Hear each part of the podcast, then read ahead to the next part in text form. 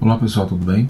Na aula do dia 1 de outubro de 2019, começamos a estudar a extinção do crédito tributário. Vimos do artigo 156 a 163, ou seja, pagamento do crédito por moeda corrente, cheque ou vale postal, bem como estampilha, papel selado ou processo mecânico, e ainda a imputação em pagamento. Bons estudos. Boa noite, pessoal. Bem, na aula passada nós concluímos aí o tema da suspensão da exigibilidade do crédito tributário, o que nos leva hoje a conhecer a extinção do crédito tributário. Isso significa dizer o quê? Que até o nosso último encontro nós vimos modalidades que o CTN traz pelas quais não fica obrigado o contribuinte ao adimplemento do crédito tributário. Como o próprio nome está dizendo, há uma suspensão da exigibilidade. O que nós vamos ver a partir de agora são hipóteses que provocam o quê? A extinção, o desaparecimento do crédito tributário. Hipóteses essas encontradas lá no artigo 156 do CTN que traz vários incisos, traz várias modalidades de extinção do crédito tributário, como, por exemplo, pagamento, compensação, transação, remissão, prescrição e decadência, conversão de depósito em renda, pagamento antecipado e homologação do lançamento, consignação em pagamento decisão administrativa e judicial transitada em julgado e, por fim, a dação em pagamento em bens imóveis, nos termos que a lei estabelecer. Pessoal, é, quando o CTN, nesse artigo, enumera quais são as hipóteses de extinção do crédito tributário, isso significa dizer que Trata-se de um rol taxativo, ou seja, não há outra forma de extinguir o crédito tributário que não as previstas através do CTN. Tá? Então, o CTN enumera quais são as hipóteses em que é possível operar a extinção do crédito tributário. Taxativo. Tá? Bom, vamos começar pela modalidade mais óbvia, né, que é através do pagamento. Nós temos aí, portanto, os artigos 157 a 163 e 165 a 169. Eu até prefiro, pessoal, eu sei que existe aí é, esses slides que podem ajudá-los na compreensão, mas ao meu ver fica mais fácil da gente conhecer aqui através da sequência prevista pelo CTN. Então vamos lá. O artigo 157 vai nos dizer o seguinte: a imposição de penalidade não ilide o pagamento integral, do crédito tributário.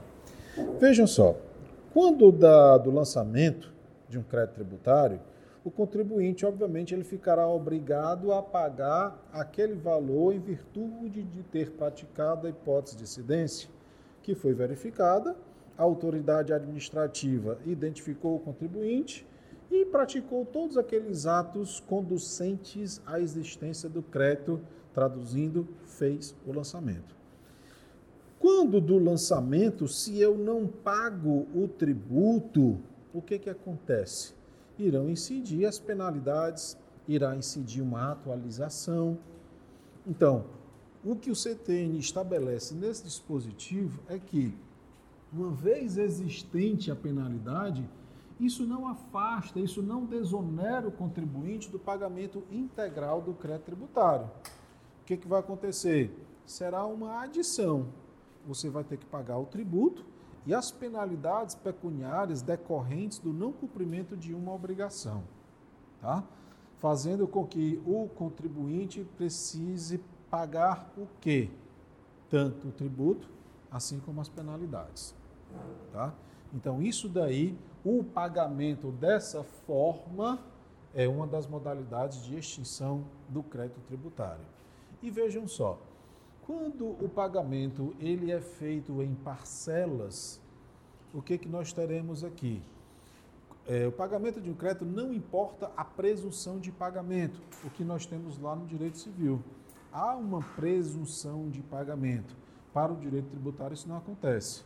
O contribuinte ele precisa comprovar que efetivamente pagou as parcelas anteriores. Então, quando parcial, das prestações em que se decomponha e quando total, de outros créditos referentes ao mesmo ou a outros tributos. Meus caros, aí o 159 ele vai falar do local do pagamento. Percebam que o nosso Código Tributário ele é de 1965. E por essa característica, ou seja, naquela época, aliás, antes de 1965, quando da sua elaboração, discussão, votação, aprovação, né? Nós não tínhamos todas essas facilidades para pagar tributos que hoje temos, como por exemplo através dessas maquininhas, né? através de computadores, através de telefone, em que é possível a gente pagar tributo, seja lá onde nós estivermos. Tanto que o artigo 159, ele diz o seguinte: quando a legislação tributária não dispuser a respeito, o pagamento é efetuado na repartição competente do domicílio do sujeito passivo. Bom, quem será que hoje consegue pagar tributo em alguma repartição? Alguém consegue pagar tributo lá na Receita Federal? Ou na Cefim? Ou na Cefaz? Não paga. Né? Mas quando da publicação do CTN, era dessa forma que acontecia. Tá? Então, hoje, apesar desse dispositivo falar desta forma, é claro que existem esses adventos tecnológicos que fazem com que esse dispositivo ele consiga ser relativizado para que a gente pague em qualquer, é, até mesmo em, em casas lotéricas e em outras instituições. Por sua vez, o artigo 160 ele vai falar genericamente a respeito do prazo para pagar. Quando a legislação tributária não fixar o tempo do pagamento, o vencimento do crédito ocorre 30 dias depois da data em que se considera sujeito passivo notificado do lançamento. Então a legislação ela vai dar no silêncio esse prazo de 30 dias após a notificação do lançamento para que o contribuinte promova a extinção do crédito mediante o pagamento, facultando ainda a possibilidade de ser concedido desconto no caso do pagamento antecipado. Geralmente a gente observa isso daí no começo do ano, quando se recebe a notificação de lançamento de IPTU, de IPVA, no qual o legislador autorizou, e é o legislador que tem que fazer isso, o legislador autorizou ao sujeito passivo a antecipação do pagamento mediante a concessão desse desconto. Para que, que é isso daí? Para estimular a adimplência, né? para estimular que o contribuinte ele extinga o crédito tributário, diminua a, a, a evasão tributária e o Estado, né, de maneira ampla, receba aqueles, aquelas verbas para compor o erário. Tá? Por sua vez, nós vamos ter lá no 161 que uma vez que o crédito não seja integralmente pago na data aprazada, isso implica falar do descumprimento da obrigação tributária. E esse descumprimento da obrigação tributária vai gerar o quê? O acréscimo de juros de mora, independente do motivo em que o contribuinte se funda para não ter pago o tributo na, no modo e tempo estabelecido pela lei. Tá? Então, é irrelevante para o legislador o motivo que levou, que conduziu, que ensejou o contribuinte ao não pagamento do crédito tributário na data do vencimento. Vai acontecer, portanto, a imposição dessas penalidades. E no 162 a gente começa a ver, portanto, de que maneira esse pagamento pode acontecer.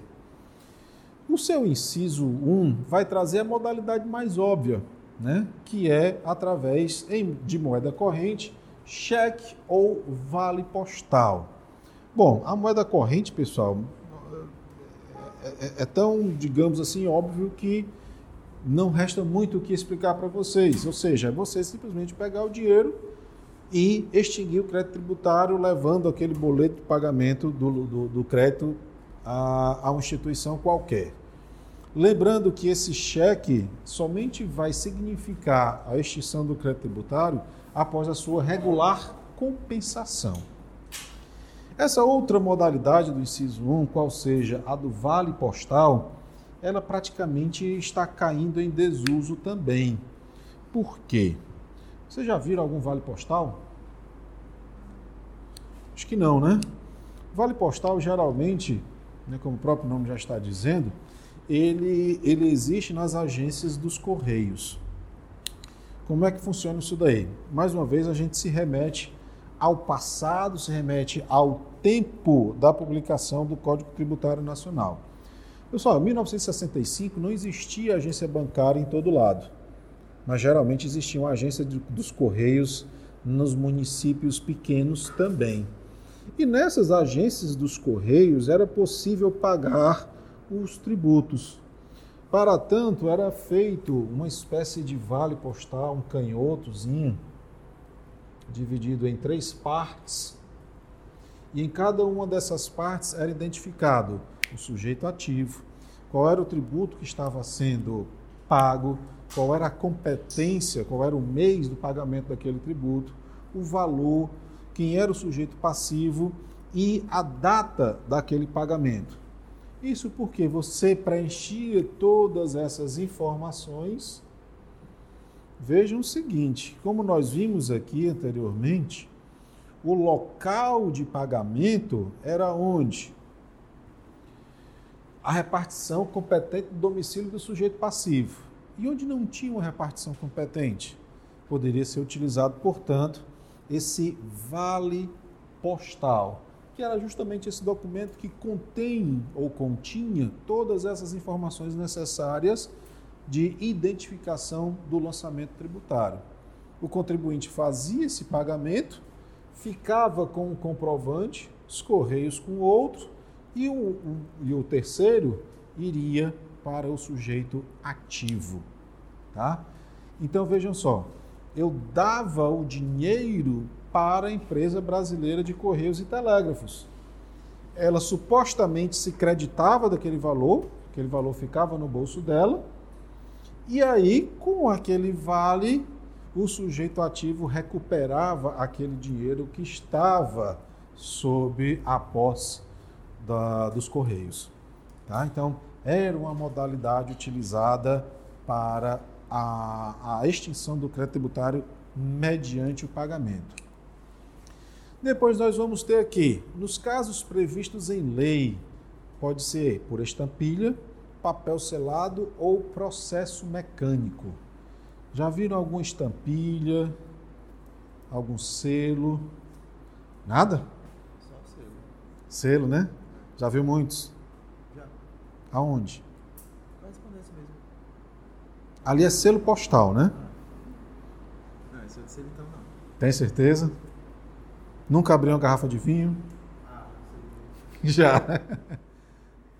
Bom, quando a gente abre essas garrafas de bebidas alcoólicas, geralmente a gente vê aquele selo do IPI.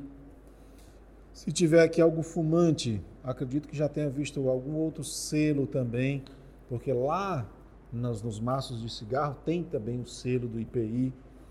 Antigamente, a comprovação do pagamento de determinados tributos também era feita por essas estampilhas. O que, que era isso daí? Vou já mostrar algumas imagens para vocês. Numa escritura pública, por exemplo, vinha toda a descrição e ao final tinha uns selos cujo tamanho, cores e formatos distinguiam seus valores, como mil cruzeiros, quinhentos réis. E esses selos eles eram afixados no documento, depois havia um carimbo justamente para inutilizar aquele selo. Tá?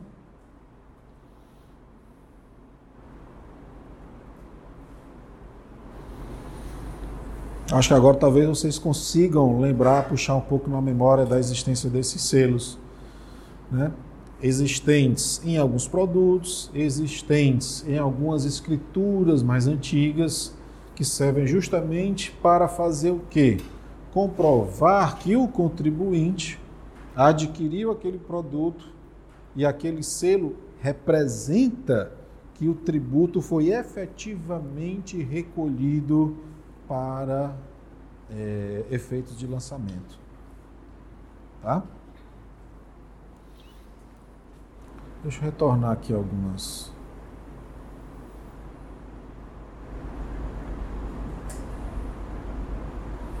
Pessoal, em relação ainda a, ao prazo para pagar, existe aí um detalhe em relação ao lançamento por homologação, né? Como é que é, turma, o lançamento por homologação mesmo, hein? Nós tivemos aí duas aulas, né, sobre lançamento. Existe o lançamento de ofício, por declaração, por homologação, né? Como é que é o lançamento por homologação?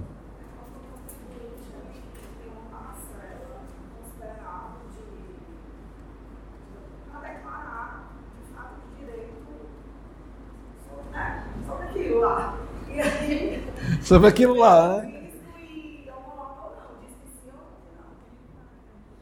Tá, mas no caso do lançamento por homologação, como que, como que é feito o pagamento? Qual é o prazo que eu tenho para pagar?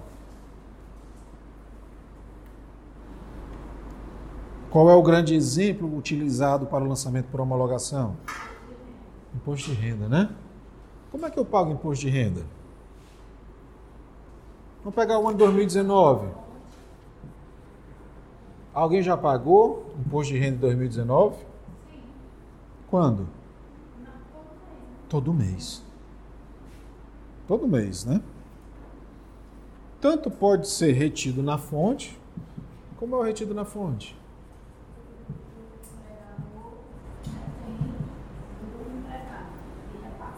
Pronto. Vejam só, no caso do retido na fonte, a pessoa que faz o pagamento, ela já destaca o valor correspondente ao valor do imposto de renda, fazendo com que o contribuinte, né, ou seja, a pessoa que teve ali um acréscimo patrimonial, não precise fazer nada, pelo menos por enquanto. Porque até o próximo exercício fiscal, ele vai precisar fazer a declaração anual de ajuste, justamente para confirmar o pagamento daqueles valores e verificar se houve pagamento a maior, se houve pagamento a menor, se ele vai ter que pagar ainda mais ou se ele vai ter restituição a receber. Né? Mas no caso de uma pessoa que obtenha renda que não seja retido na fonte, profissional liberal, por exemplo, imagine vocês, futuros advogados, futuras advogadas, que mensalmente fechem contratos que mensalmente ou não recebam valores suficientes a ensejar o imposto de renda. Vamos supor, você fechou no mês de janeiro 10 mil reais. No mês de fevereiro, você não fechou nenhum contrato. No mês de março, você fechou outro de 10. No mês de abril, um de 5 e por aí vai. Tá? Como é que é feito o imposto de renda nesse caso?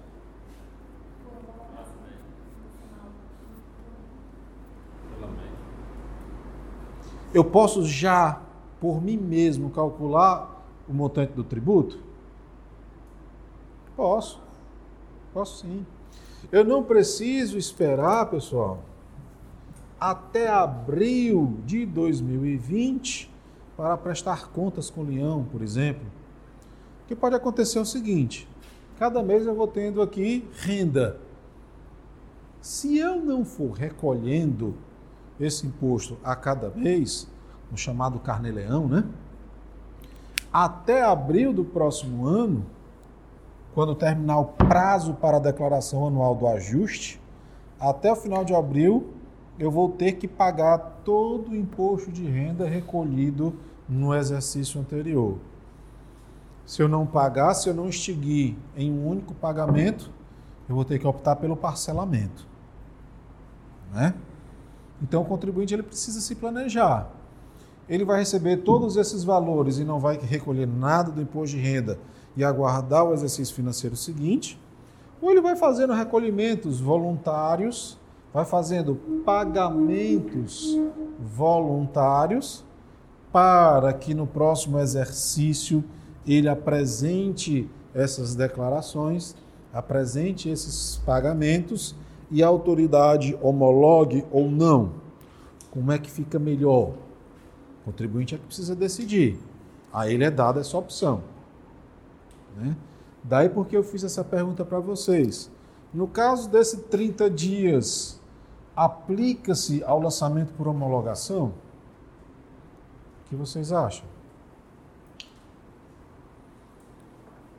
Posso, pagar, posso passar o ano inteiro sem pagar imposto de renda? Posso. Posso sim. Daí porque a lei pode trazer um regramento diferente. O que o CTN traz é a regra, 30 dias após a notificação do lançamento. Tá?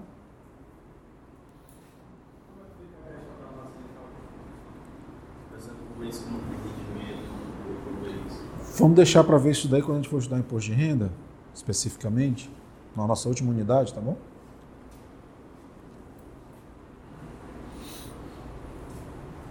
Aí tem essa, esse quadrinho para que a gente consiga fixar melhor em relação ao prazo, paga, prazo para o pagamento. Tá?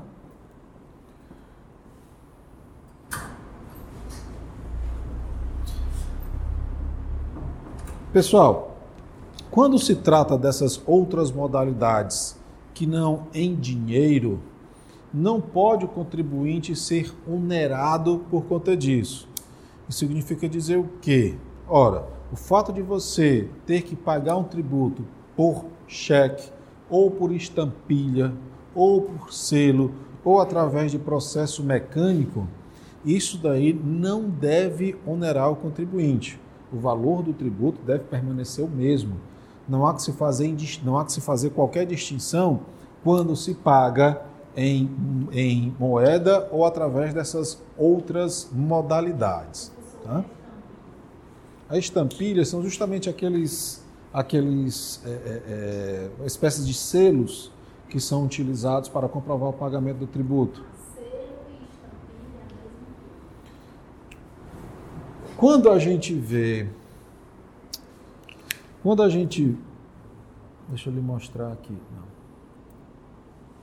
vai depender do que o legislador o considere como tal. Por exemplo, O selo, geralmente, ele era utilizado nas escrituras públicas, tá? Por sua vez, as estampilhas eram utilizadas em produtos.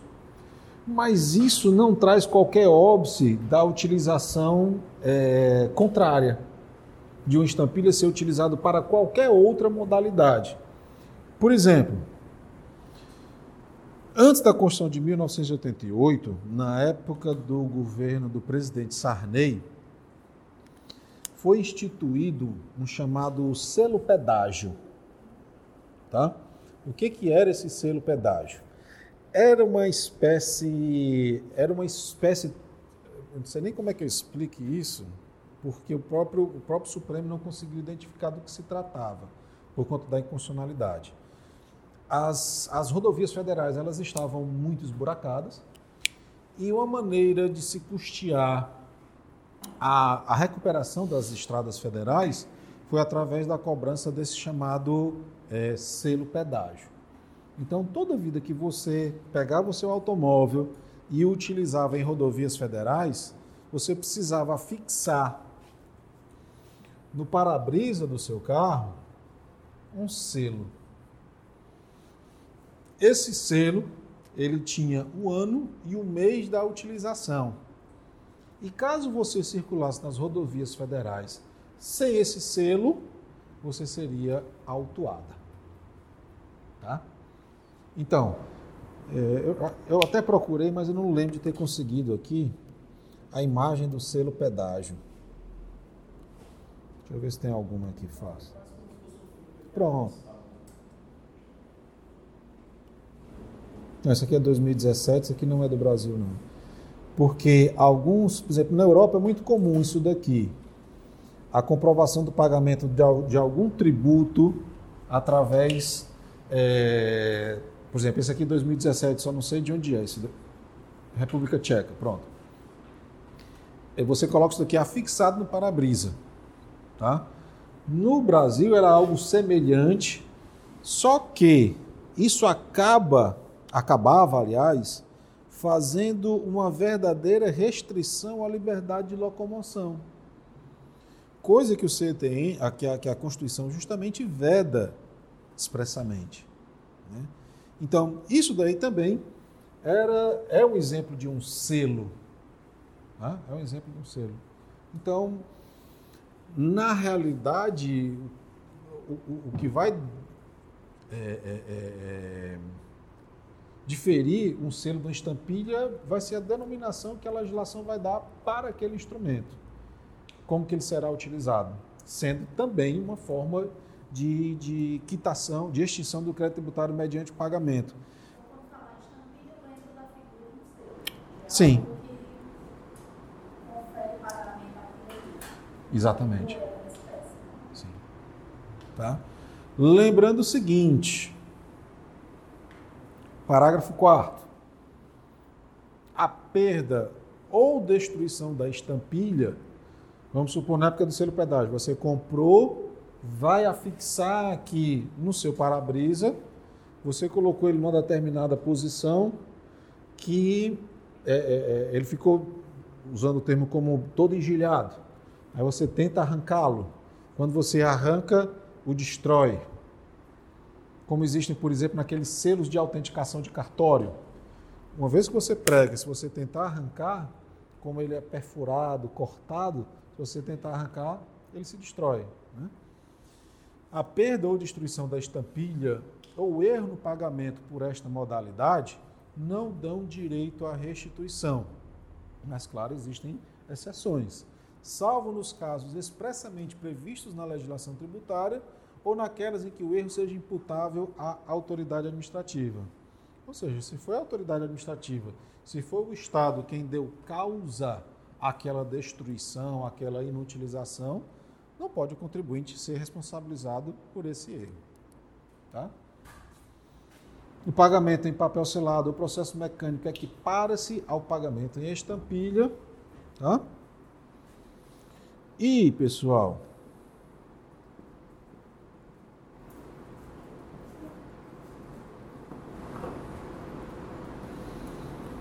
Artigo 161, parágrafo 2 O artigo 161, parágrafo 2 vai falar do processo administrativo de consulta. O que, que é isso daí? O que, que é o processo administrativo de consulta? Imagine o seguinte: lembram dos embargos de declaração no processo civil? Para que, que serve?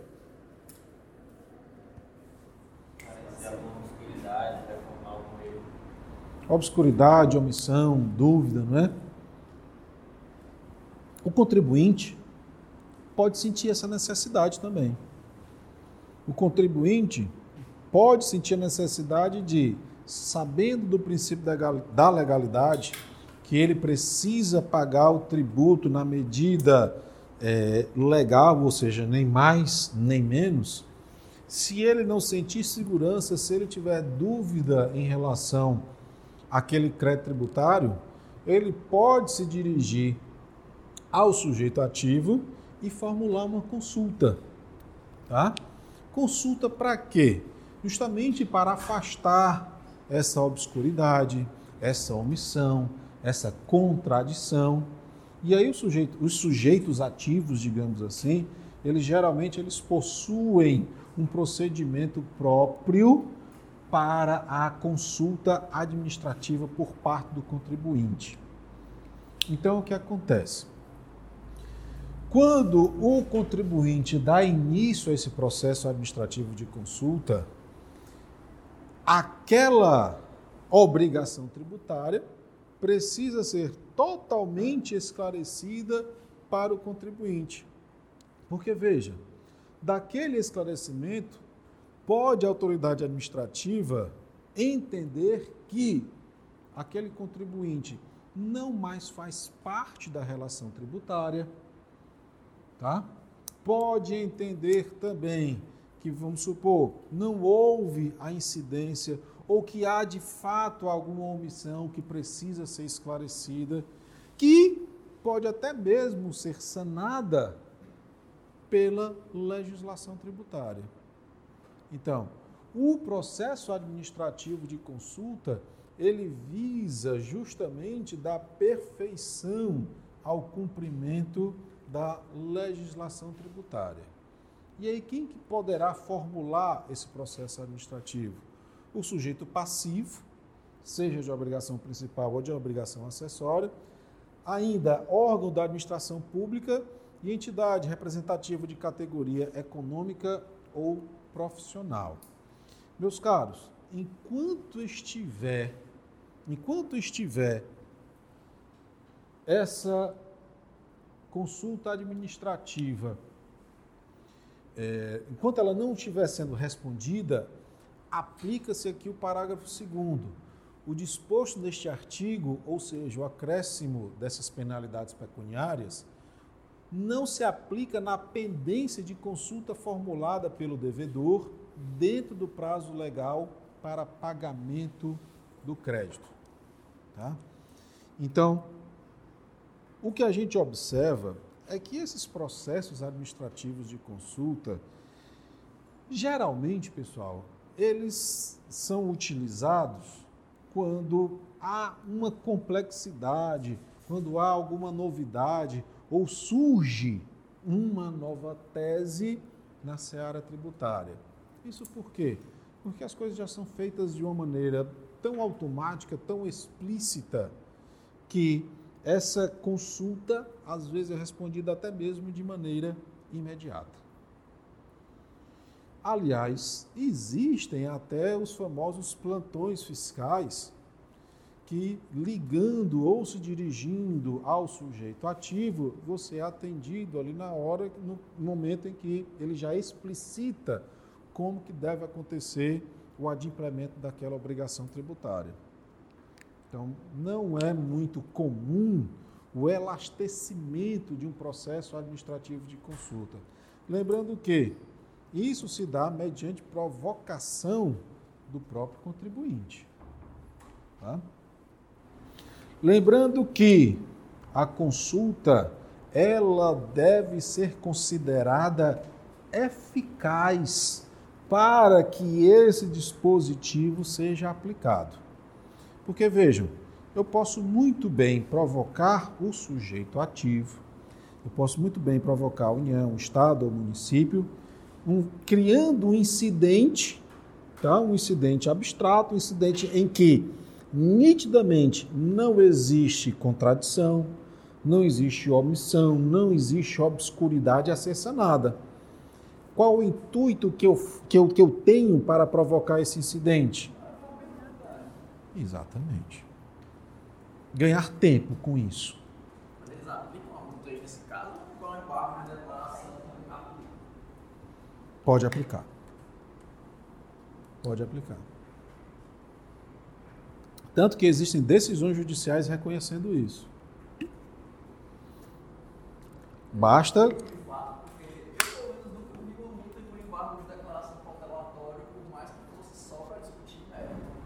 Veja só.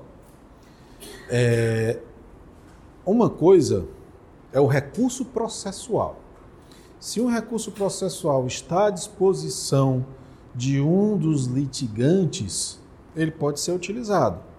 Mas, se eu utilizo com um fim meramente protelatório, sabendo totalmente descabida a impossibilidade da sua interposição, aí o Poder Judiciário pode sim aplicar a multa. Da mesma forma, a gente pode transportar esse entendimento para a seara administrativa.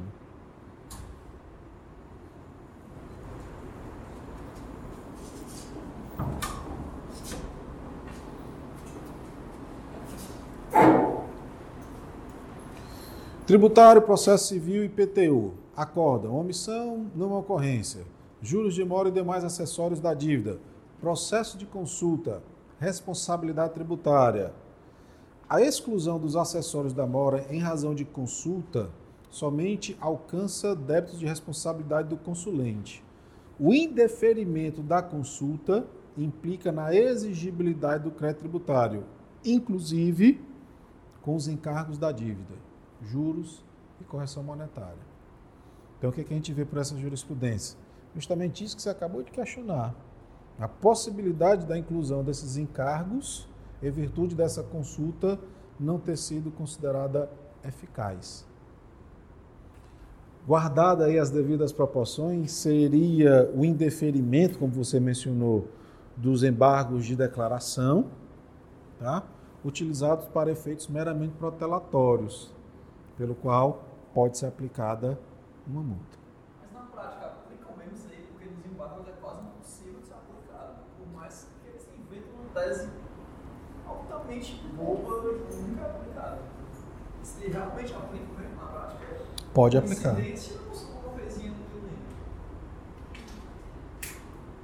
Como? Já aplicam com frequência isso aí ou não? Muito, muito difícil mesmo. Não é muito comum, não. O Supremo, o STJ, eh, na segunda sessão, definiu um ESP 1 milhão 410 839 traço SC, quais são as regras para aplicar a multa dos embargos protelatórios, para aplicar protelatório. A da patente já é repetitivo. E o que que diz aí? Ah, tá.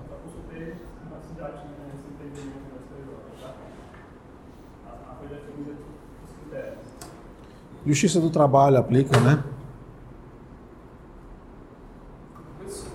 Eu era lá do segundo grau, então todo o processo que eu via tinha embargo de declaração todo o processo era para discutir méritos e embargos, praticamente todo. Raramente tinha realmente uma omissão, contradição.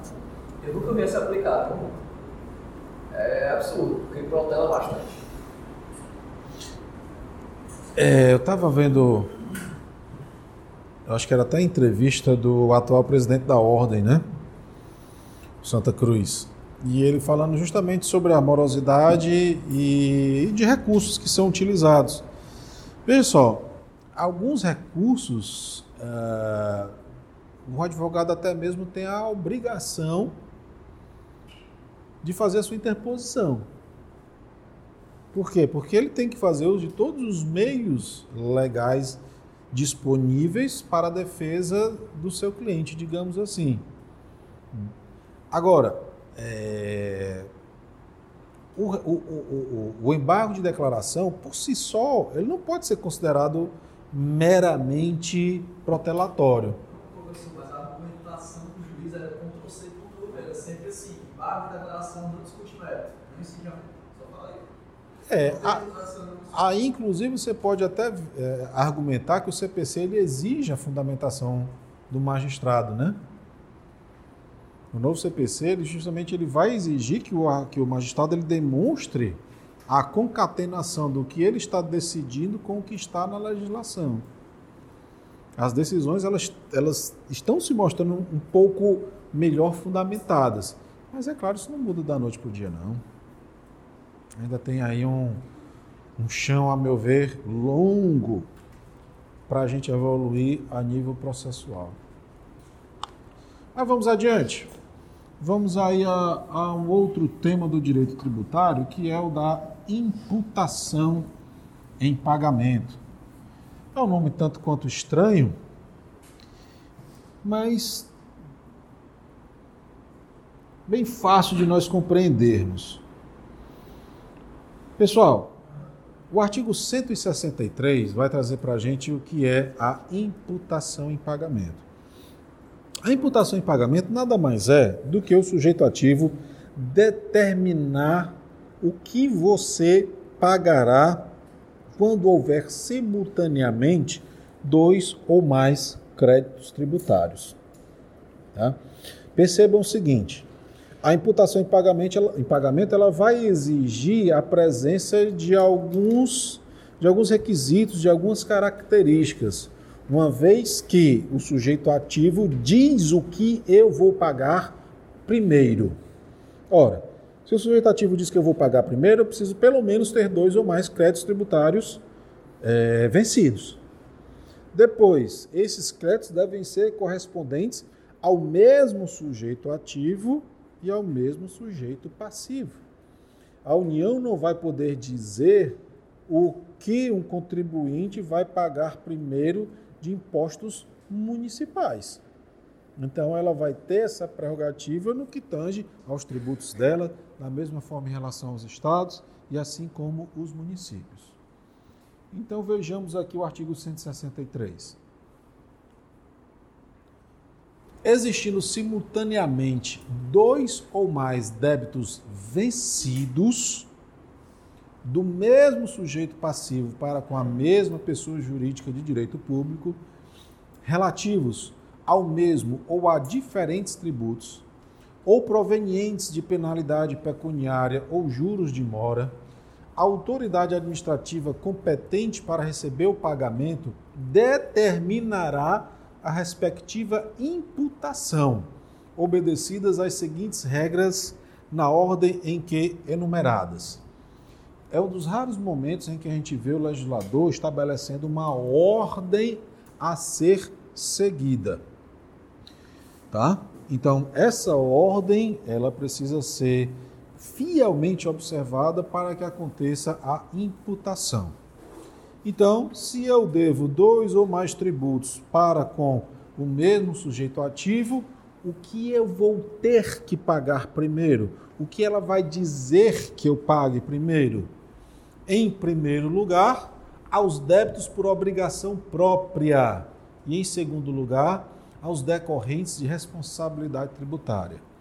Ou seja, eu devo pagar primeiro aquele nos quais eu fui o contribuinte. Satisfazendo os créditos dos quais eu fui contribuinte, depois eu pago aqueles dos quais eu fui responsável. Tá? Esse daí é o primeiro critério. Tá bom. Mas e se eu sou contribuinte nos dois, ou se eu sou responsável nesses dois créditos tributários, aí eu não consigo aplicar esse primeiro critério. Tá? Vamos supor que nos dois eu seja contribuinte. Aí nós vamos para o segundo. Primeiramente, as contribuições de melhoria, depois as taxas e, por fim, os impostos. Então, se eu sou o contribuinte da, da, dos dois tributos, eu vou observar. Primeiro, paga-se o que é contribuição, depois, paga as taxas e, por fim, os impostos. Por que será esse critério, hein, pessoal? No caso das contribuições de melhoria, primeiro seria para ele recuperar o que ele investiu em determinada área. E por.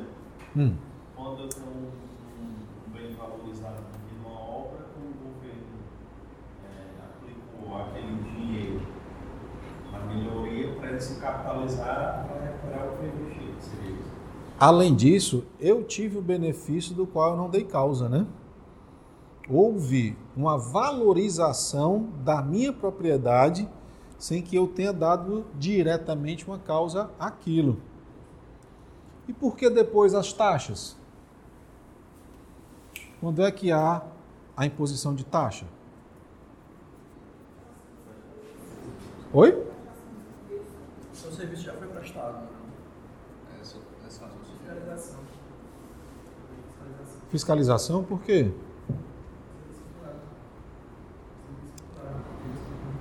Ou seja, eu utilizei de algo do Estado, não é? Ou estava potencialmente à minha disposição, não é isso? E os impostos? Não há uma destinação específica, não é? Então vejam que aqui houve aqui um critério de utilização.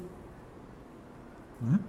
Houve aí uma, um critério no qual é, nós temos uma, um acréscimo patrimonial do contribuinte, depois a utilização de um serviço e depois nós não temos basicamente critério algum, uma vez que esse dinheiro dos impostos poderá ser utilizado para qualquer coisa. Tá bom, mas e se forem ambos impostos ou se forem ambos taxas ou ambas contribuições? Eu não consigo aplicar o primeiro, não consigo aplicar o segundo critério, e aí nós vamos para o terceiro, na ordem crescente dos prazos de prescrição.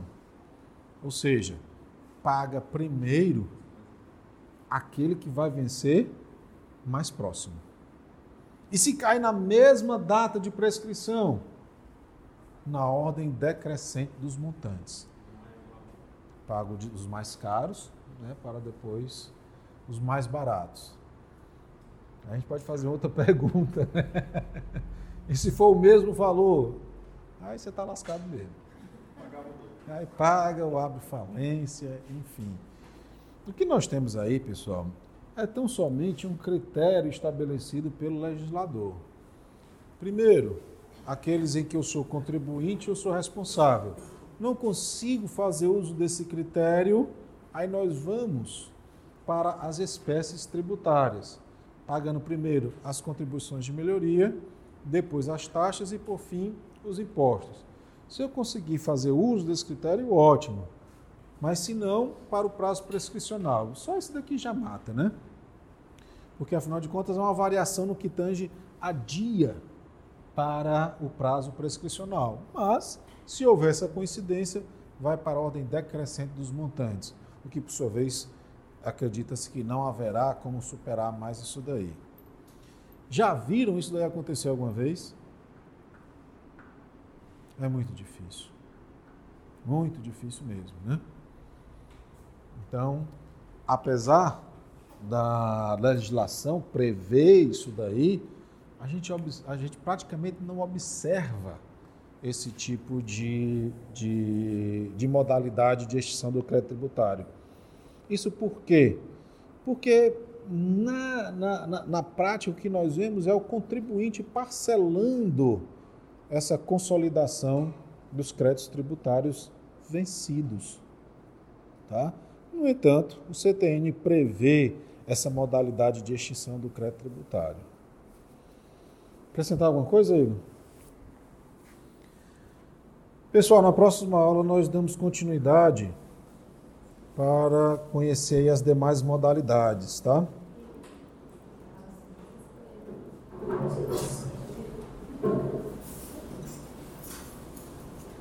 Como vocês estão muito calados hoje, é capaz de nessa velocidade terminar a extinção do crédito tributário. o que não seria interessante por hora.